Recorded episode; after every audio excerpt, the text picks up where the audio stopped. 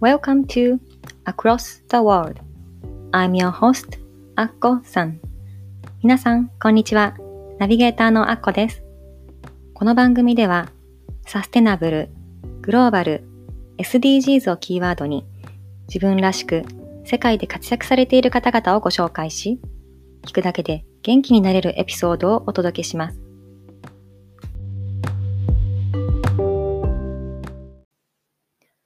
Welcome to Across the World Episode 33皆さん、こんにちは。Across the World 第33回目の放送へようこそ。ナビゲーターのアッコです、え、この放送を録音しているのは9月9日なんですけれども、前回の放送をしたのが立秋の8月7日だったので、そこから1ヶ月経ってしまいました。皆さんいかがお過ごしでしょうか？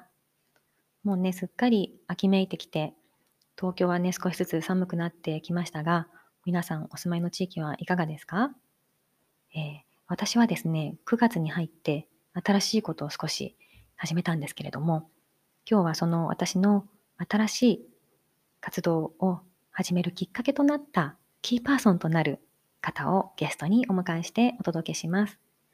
えー、その方はライフデザインコーチの砂川めぐみさんなんですけれども、えー、まずは彼女のプロフィールをご紹介したいと思います。砂川めぐみさんは大阪のご出身です。大学卒業後、法律事務所の秘書として勤務後、大手音楽教室のピアノ講師を経て、現在24年目となる看護学校の音楽講師もされています。2000年より奈良県大和高田市にて、ご自身のピアノ教室、フェリーチェを主催され、表現、答えは一つではない。みんな違ってみんないいを軸に4歳から60代までの幅広い層の生徒さんに指導を行ってらっしゃいます。レッスンや演奏活動の他に、未来デザインコーチング、チェーロリッコの代表として、Points of View というあのツールを使ったワークショップの主催や、ライフデザインコーチとしても活動をされています。2020年の10月より、スタンド FM で、明日はきっと晴れという音声番組も配信もされている、2人のお嬢さんを持つ母親でもいらっしゃいます。めぐみさんのインタビューでは、私とめぐみさんとの出会い、そして私が最近始めた新しいこと、そして私とめぐみさんがこれから始める新しい企画についてもお話ししています。どうぞ最後まで聞いてください。では、インタビューをお楽しみください。どうぞ。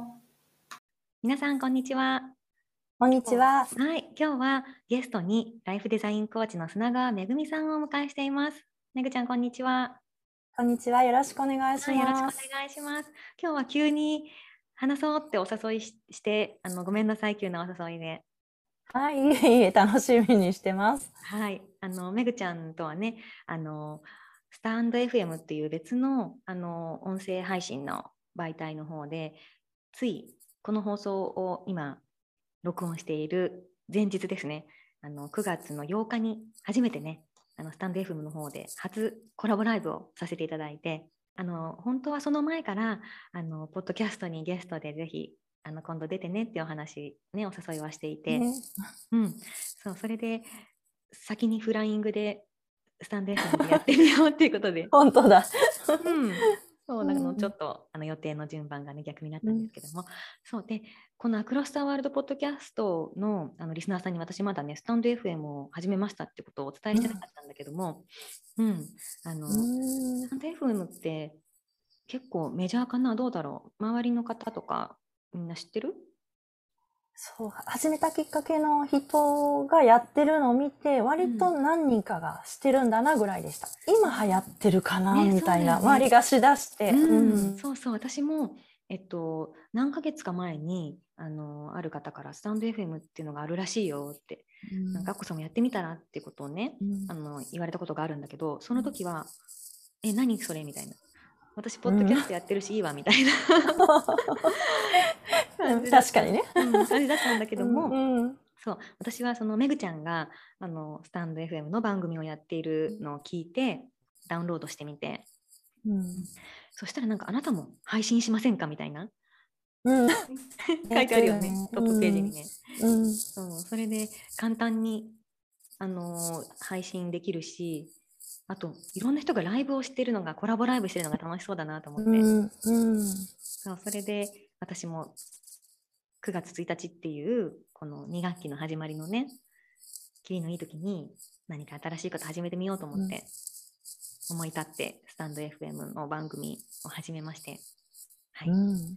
で最初本当は「クロス・ザ・ワールド」っていうタイトルにしようと思ったのこれと同じ、うん。うん、なんだけどなんか同じものなのもなと思って。それでこのあのサブタイトルになってる「昨日よりちょっと誇れる自分に」っていうタイトルにしてみたんですけども、うん。うん、そう前振りが長くなりましたがそう。とめぐちゃんはもうそうのん。すでにねスタンド FM の番組を、えっと、もう今年の初めぐらいから？あ違うか。去年の去年だ。10月の終わりだね。うん。うん。からね、うん。配信されていて、うん。ちょっとその番組のこととか教えてもらっていいですか？はい。えもともと音声は、 Voicy とか、ポッドキャストとか、なんか、家事しながら聞けるんで、こう、興味があるっていうか、よく使ってる媒体で、で、10月、ちょっと大きなイベントが終わった時に、まあ、私たち、アッコさんとつながりのある Points of You っていう、そのコミュニティの中の一人の友人が、楽しそうに、スタンド F に喋ってる様子を、Facebook にアップしていて、あ、なんか楽しそうだなと思って、でも、ちょっと大きい仕事も終わったし、私も、まあ、聞くためにまずアプリを入れて、なんか話してみたいな。でも何話すって言いながら、ちょっと始めて、入れてみたのがきっかけです。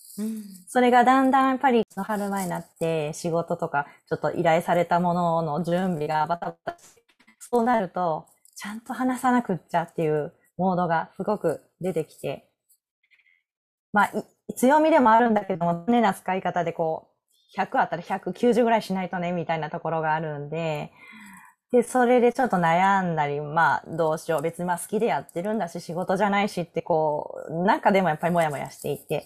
で、その時にまた6月ちょっとふと時間が空いた時に、そうだ、アッコさんもなんかポッドキャストやってたはずと思って、やっと初めてそれで開いて、聞いて。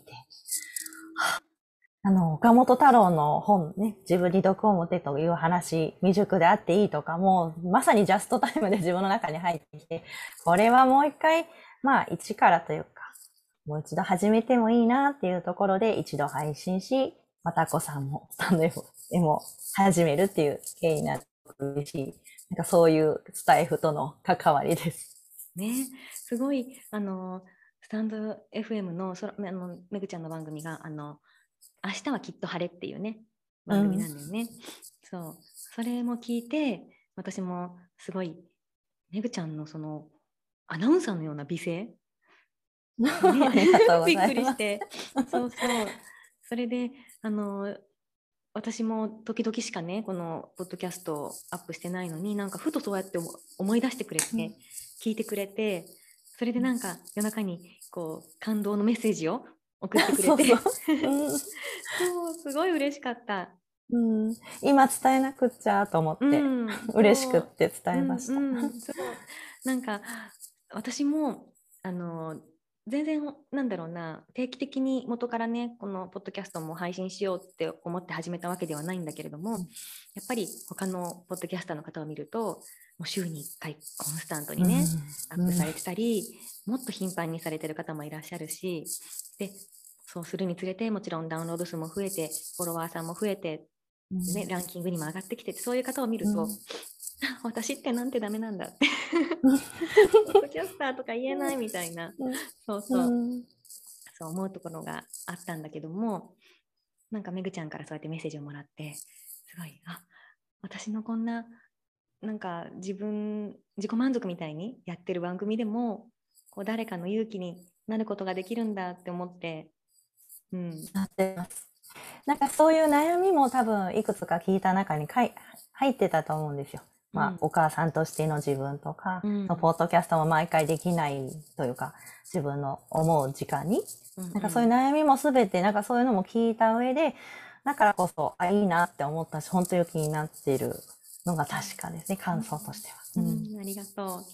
そうだね。あの、だから、やっぱり、みんないろんな、あの、ことを聞いて感じてくれてたら嬉しいなと思うんだけど、それをでも伝えてくれる人ってすごく一部だと思うの。うん、あ、ね。そうだね。そう。だからあのリスナーさんでねあのたまにそうやってあの Facebook とかあの、うん。もちろん Apple Podcast にうん、レビューを書いてくれたりね、あのそうやって伝えてくださる方もいらっしゃるんだけど、うん。多分聞いててねなんかうん。メッセージしにくいなとかこうもしかして思ってる方いらっしゃるかもしれないけど、すっごい本当心のこう糧っていうか励みになるので、うん、ねうん。あの気軽にいただけたらすごい嬉しいです。本当ですね。ん。うん、うん。でスタイフってその点、あそうスタンド F のことをや略してスタイフってね、みんな呼ぶんですけどすごいその辺垣根がそうね。リスナーさんと発信されてる方の、ね。ツイッターとかがこう連動するようになっているのかな、うんうん。あの、ホームペあの、プロフィール欄か。そうやって入れたりもするし、ライブだとそこにコメントが書けるので、うん。収録も書けるし、うん。うん。それがありがたいなっていうか、残残るというか見えるんで、うん。一人で喋ってるんじゃないっていう感覚はライブでもあるんだなと思ったかな。うんうんそうだね。そう、あの、うんそんな感じで、あの、私とめぐちゃんは、あの、最初は、えっと、先ほどね、めぐちゃんがちらっとお話しするしてくれたけども、あの、ポイントオブユーっていうイスラエル発の、あの、フォトカードを使ったね、コーチングツールうん。の、あの、お互い資格保持者なので、その、コミュニティで知り合って、うん。オンラインのね、ワークショップだったよね。うん。うん。私、それで昨日気づいたの、私、めぐちゃんにそういえばまだリアルで会ったことないんだと思って。そうよ。ね まだ会ったことない。え、ねすごいなんか、うん。あのーなんだろうな、年齢もめぐちゃんの方が少し上かな。そうそう、上だよ、多分。うんでもなんかうすごいおそらく、絶対。すごい、すごいなんか勝手に親近感っていうか、うん、昔から知り合いだったようなうん。親しみを勝手に持っております。ありがとうございます。持ってます。もう飛び込んでいったので。うん、そう。で、あのーそうだね。で、あのーめぐちゃん最初にプロフィールのご紹介もしたんだけれども、その、ポイントオブユーつながりで、あの私たちは出会ったわけだけども、そのポイントオブビューってそのコーチングのツールでもあるけれども、めぐちゃんはその以前からね、あのライフデザインコーチとしてうん。活動されてるうんんだよね。どんなコーチングをされてるの？どんなコーチング、うん。今いらっしゃる方はやっぱりこう個人で、まあ、お教室やってる人とか、まあ、ピアノに限らずなんですけど、うんそれをもっと自分らしくやるってどういうことなのか、やっぱり人が気になったり、自分はここまでしかできていない。でも本当はできてる部分もあるんだけど、もっと、まあ、自分らしい教室のあり方を目指している方とか、リーダー職に、今もリーダーになってるんだけど、こう、役職がついて、チームが最初3人だったのが、だんだん10人になりとか、また場所が移動して、移動になって、また新たな関係の時にどういうふうにこう自分らしいリーダーシップを発揮したらいいんだろうっていう迷いとか、そういうことをお友達に話せないことを、私に話しながら、じゃあ次どういうふうにやっていこうっていう話をしていくコーチング。あうん、一緒にライフデザインをしていくみたいな。そうね。何か自分の中で描いて、まあ、設計するっていうイメージがにあるんだけども、どういうふうにこう進んでいきたいか。でも大きくは自分の人生で何をしたいのかっていうのを一緒に考えて、でも多分本人が考えたんだって思える瞬間になるようにサポートしたいなと思っていて。うんうんうん。あくまでね、も自分で決めた。そうそう、自分で、うんあ、決めたな、みたいな。豊かな時間でこう人生を、の時間、命の時間と思ってるんで、それが生き生きできたらいいなと思ってます。うん、そうかめぐちゃんはすごいあのピアノのねあの先生もされてるしすごいあの音楽的センスとかこうなんだろうなあの普通のコーチングの方とは多分違うこのめぐちゃんが持っている。のだろうか。うん。ん。なんかこう本当によがちゃんと聞いてくれてるっていう安心感もあるし、うん、うん、あの私もねそんな、うん、声そうめぐちゃんの声も大好きで。ありがとうございます。そう。あの安心できる、うん、うん。癒される、うん、うん。と感じます。ね、スキルが第一ではなくってっていうところは、まあ、教室でもあります。どうしたいっていうのは。うんどういうふうに弾きたいのか、どんなふうに聞こえるのか。なんかどういうふうにしたらいいって、もちろん手ほどきっていうのは必要で、ティーチングは必要なんだけど、結局間違ったら嫌だとか、こう思われたら嫌っていうのが、まあ、ピアノに関して何か演奏するときってそうだと思うんだけど、そこ、まあ、どうしてそう思うのか、そう、そういう自分も OK ねって、こう OK 出せる練習、子供だったら練習になったらいいなっていう舞台も間違ったり飛んだりいろいろやるけど最後に自分で笑顔でお辞儀してこう戻ってくる。舞台を上がって降りるってすごく大変なことなんだけど、なんかそこから学んでもらえたらいいなって思いはいつもあります。うん、そっかそっか。あの、うん、この前私がオンラインで参加させてもらった、あの、声の力っていうね、ワークショップも、うん、そう、あれも、この、表現すること、うん、声の表現とか、うん、あの、私は今までどんな表現をしてきただろうとか、ね、そんなあの問いかけがあって、うん。すごいあの私この私もあのなんだろうな私は別にピアノも弾けないし音楽的なね、うん、才能って特にない かもしれないんだけどそうなんとなく一人一人がアーティストだって思ってるのね。うん、と思う。うん、それはそうだと思う。ね、うん、そうだからあの、うん、やっぱりそのアーティスト性っていうのをみんな自分の中にあるっていうのをやっぱり信じて、うん、それを出していくこと、って大切。それがすごい楽しいと思うしね。うん。うん、何か話す言葉もその仕草も何何から何まで多分、まあ、アッコさんだったら周りにいる人に影響を与えて見えない何かを作っていることになるから、もう本当にアーティストじゃないかなって、すべての人がね、ね私も思ってます、うん。うん。そう、だからこの間のワークショップでもそういう、あ私って今まで何を表現っていうか、人生でどんなことを大切にしてきて、これから何を大切にしたいんだろうみたいなものをまた改めてね、考える時間をもらえたから、うん、すごく良かったなと思って。あそれは嬉しい。そう思ってもらいたいし、自分もそう思いたいと思って、自分が受けたいものを作ったんですごい嬉しい。うんうん。ね、そうそれで私はあのどんどんめぐちゃんのファンになってっていうか。ありがとう。う。ん、あの、こうしてねあの今日もゲストに来ていただいてとっても嬉しいんだけども、うん、あの私がね今回あの前回のあの放送でライオンズゲートのお話をしたんだけども、うんうん。うん、あの時にもこのその時には何て言うんだろうな。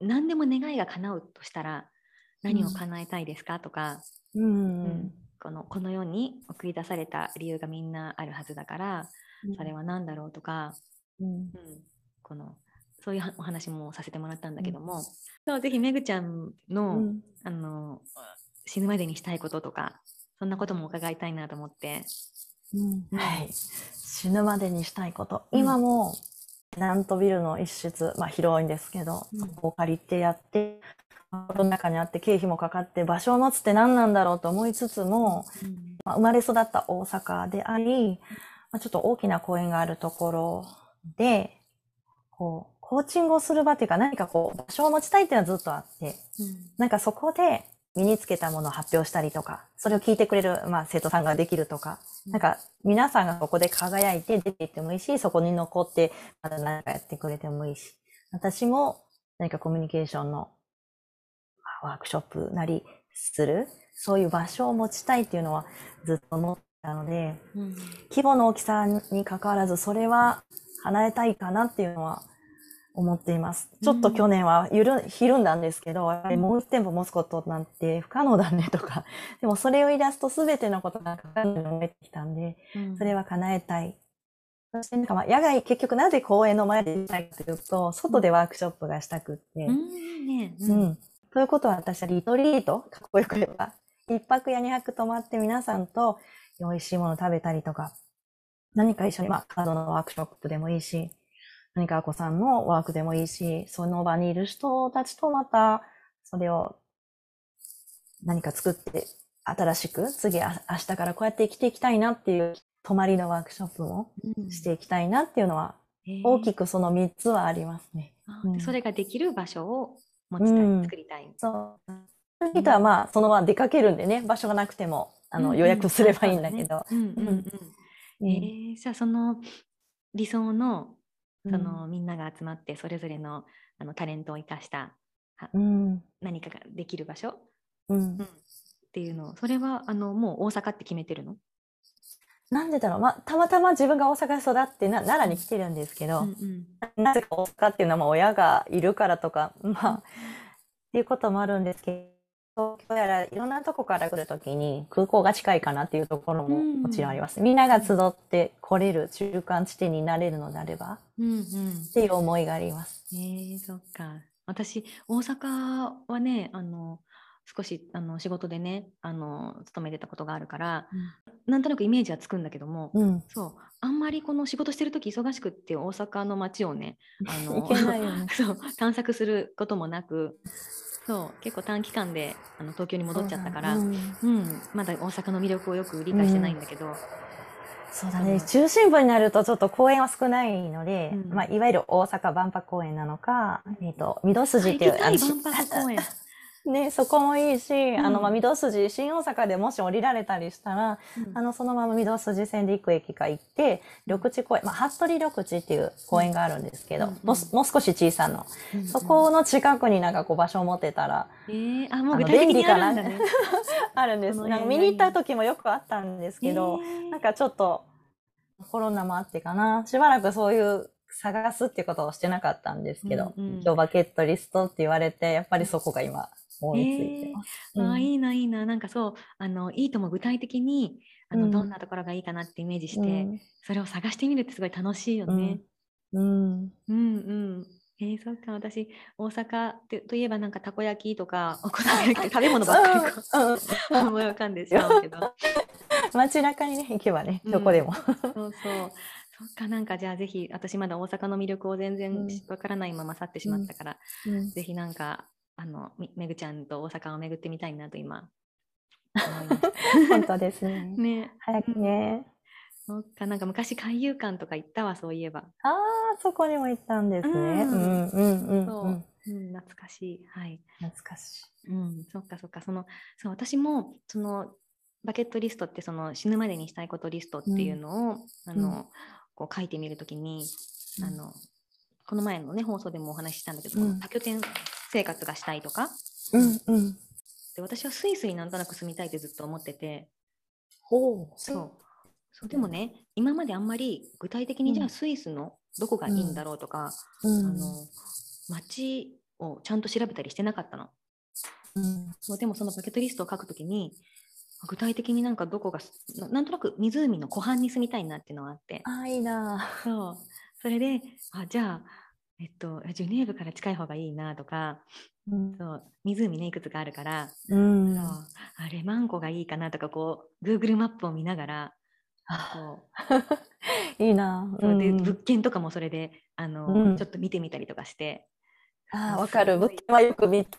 ねイメージが膨らむよね。うん。そう、うん、でもスイスってすごい高いからそうだね。金額とか見ると、あ、え、無理でしょみたいな 感じにはなるんだけど、でも、このバケットリストを作るときには、あんまりこの実現できるかどうかっていう、うん。ね、可能性は置いておいて、死ぬまでにこう、もしかしてすっごいなんか、あの遺産が入ってくるとかさ あ わからないもんね。の、ね、何があるかねわわからないからそうその宝くじ当たりでも何でもいいけども 急になんかいいチャンスが巡ってきた時に、こう何かこうパッと行動に移せる、うん。うん、そういう自分でいるためにこうできるだけねこう具体化しておきたいなと思ってそう時々こうやって、あいいなう。ん、ただワクワクするからそういうのやってる時間って。うんうん、するね。ねそうそれであのバケットリストって、まあ、本当は100個ぐらい書くって言われてはいるんだけども、うん。私結局100個は書いてないかな、まあうんうん思いつくままにうん。こういくつか書いたりとかして、そう、うん、でこれをやるとすごいやっぱりいいのがなんかこう死ぬこのウィッシュリストとねバケットリストが違うのが、このバケットリストってこう死を意識するのが一つ違うんだよね。うんなるほど。うん。もしあなたが1年後に死ぬって言われたとしたら、それまでに何がしたいですか？とか、その、うん。意識すると、うん。こう、なんて言うんだろうな、あ、そういえばあれもやっときたかったんだとか、この人にも会いたかったんだとか、こうん。う、出てくるじゃない、もう今出てきた、アッコさんに会っとかないとって今すごい思った。いや、今死ぬって言われたら、あ今っていうか、ちょっと時間があるなら、うん。とかないとコロナとか言ってないでって感じだった、ね今。ね。そうそう。ん。だからあの私も本当に思い立ったが吉日生活で、ね。このスタイフも、ね、やろうと思ったら、ねうん。ぐちゃんにも、ね、声かけたりこうやって、うん。ポッドキャストもうん。出てほしいと思ったらこう、うん。ご案内して うん。ダメ元でね聞いてみたりっていうのをやってるけども、うんやっぱりこのいつまでも命が続いてるってなんとなく思っているとうん。後回しにしちゃうけどうん。本当にじゃあ、わからないよねそのうん。だからいつ誰にだって誰にだってこう人間生きてれば必ず死って訪れるし、うん。うん。それ思い出した。そう、あの、カナカナってね、あの、泣くセミ出てこないや、うんお名前が。それがを聞くと、私、死ぬ時を決めていて、8月の終わりにそれを聞きながら、なんかこう、外が見える場所で腰掛けながら、こう目を閉じたまま死ぬ。うちに子供たちとか、まあ、お友達とかがいて、なんかこう、声が聞こえるなと思いながら、こう目を閉じて死んでいくみたいな のを勝手に自分で作ってるのね。うんうん。死を意識するっていう意味では、そこがあると、じゃあそれまでに何しようっていうのはすごいあって、うん。あ、それを多分もしかしたらスタンド FM でお話ししたのかもしれない。うんうん聞いた聞いた、うんうんうんうん。そうか秋って決めてるんだ、ああのね、夏の8月の終わり、そう、うん。うんうん。誕生日が過ぎて、秋に寒くなる前に、ところがある。うんそうん。っかそっか、うん現実にはね、病院かもしれないけど、なんかそういう光景を描いて、うんうん。悲観的にならずっていうか。うん。そうだね。なんか、うん。死ってなんかあんまりこうかその死に方とか考えると怖かったりもするけども、うん。そうやってこう穏やかにね一生終えられたらすごい最後にね静かに終えられたら素敵だし、ううん。ん。なんかあの別に怖がる私はこの死ぬまでにっていうなんかこううん。切迫感とか危機感とかっていうんじゃなくって、うん。それまでそれがいつか来るんだからみんなに。うん。なんかそれを意識して今を大切に生きるっていうこと、うん。うん、絶対生まれたからには何か理由があると思うからこの世に送り出されたね。うんねいろんな捉え方があるけど、それぞれになんか自分の死って何って持っておくのって大事かなって私は思ってて、ね、ただ生きてるだけとか、まあ生物として肉体が終わるっていうのも別に悪いことではなくって、うん。でもそう思って、で、どう死にたい思っていたら、今何ができるって思えるんじゃないかな、みたいな、豊かな、になる一歩になる気がする。うんそうだね私は死ぬ瞬間にあれができな、しなかったっていうのが嫌だっていう感じそうかな。私も、うん、あこさんと同じく思い立てば伝える、行く、うん会うみたいな感じで。ねうん、後悔を残したくないよね。うん。うん、そうだからこれをねあのぜひみんなもあのこの死ぬまでにしたいことリストっていうのを書いてみたらあの、うんこの大大切にこの今残された命を生きられるときっかけになると思うね、うん。そうだからそういうのをあのなんか書いてみましょうって時々このポッドキャストでも話してるんだけど、うん。こうなかなかきっかけがないと書かなかったりもするし、そうそれでめぐちゃんにこの話をしたらうん。ねねめぐちゃんぜひ一緒にやろうって言ったらいいよってね。そうそう。うん。そううん。言ってくださったんだそうだから、えっとこの私たちのね共通点であるポイントオブビューっていう、うん。そのフォトカードを使ったコーチングツールを使いながら、ね、この死を意識して今を大切に生きるっていうそんなワークショップをやることにしたんだよね。ね。楽しみ。うん、そう。なので、えっと、もうねこのお互い空いている時間っていうのを、まあ、うん。もちろんこれをもっと先にうん。きっちりね計画してあの広報とかいっぱいしてすることもできるんだけども、うん。本当あんまり先延ばしにしたくない、ね、できるだけうん。早くしたいという気持ちもあって、うん。そうそれで、えっと、もう来月だね、ね来月だね、早いね。そう10月のうん29日の金曜日に、ねね。うん。することにしました。ぜひ皆さん、一緒に、なんだろう、自分のための時間っていうのはなかなかね、ここは自分の時間と思って来ていただけたらすごく嬉しいです。ね、ポッドキャストを公開するときには、このリンクをつけておこうと思いますので、詳細欄を、はい見ていただいて、はい、ぜひ私たちと一緒に、こう、今を大切に生きることを考える時間を、うん、待てたらいいなと、うん、思います。そうですね。うん。声で、声と出会った人が、お顔も出会うことにはなるんで、ね、もしよかったら。そうだね。そうはい。で、あと、めぐちゃんのあの今後の活動とかもちょっと伺いたいんだけども、えっ、ー、と、今、コーチングもね、忙しくされていると思うんだけども、うん、個人セッションはまだ空きがあるので、ぜひ、あの、やってみたいな。でも、コーチングって何っていう方もいらっしゃると思うので、うん、ちょっと私と話してみたいっていう方のためにも、で、私もこの間、新月で始めることとして LINE 公式を始めたので、うんうん、そちらに登録してもらった、3人30分お話ししてみませんかっていうのも設けています。うん、もちろん有料で体験コーチングっていうのもありますし、うん、えー、アコさんとのワークショップもありますし、11月、12月また別のオリジナルワークショップがあるので、何でもあったり、はい、ぜひぜひ。ね、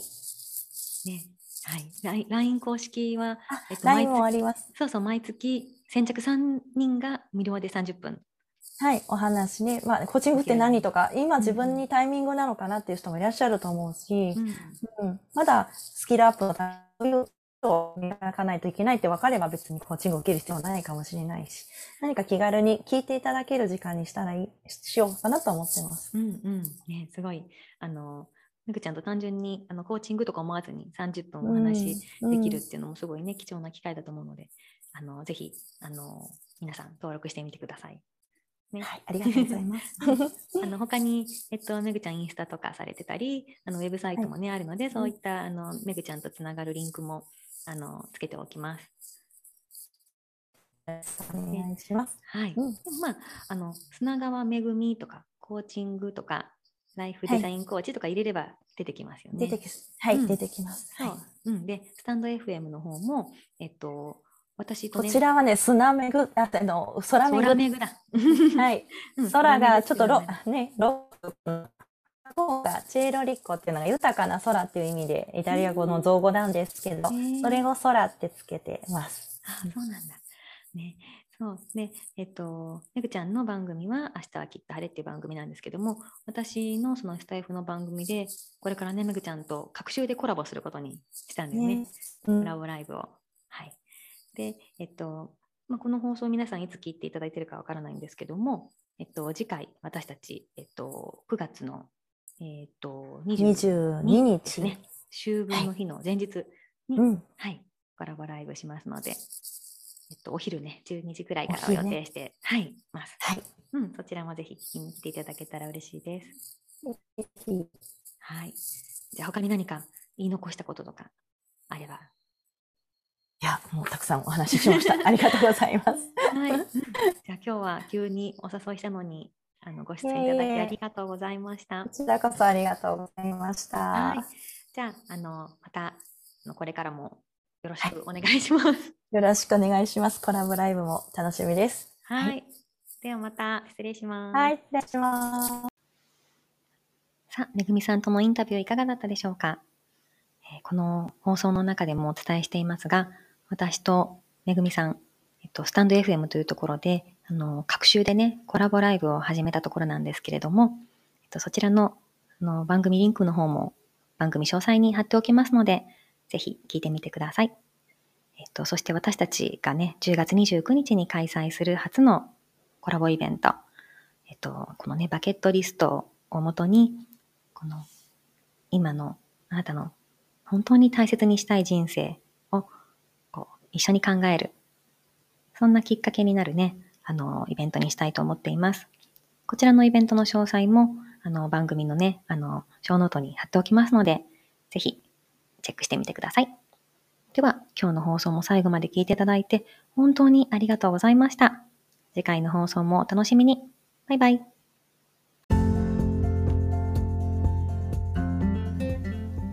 Thank you so much for listening today's episode. 今日のエピソードはいかがでしたか？ぜひ皆さんからのご意見を伺いたいので、番組ホームページ www.acrossg.net こちらからご意見、ご感想をお聞かせください。番組の Facebook グループもございます。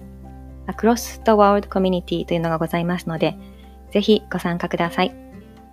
番組の登録もお忘れなく。この番組を楽しんでいただけたら、ぜひお友達にもご紹介してくださいね。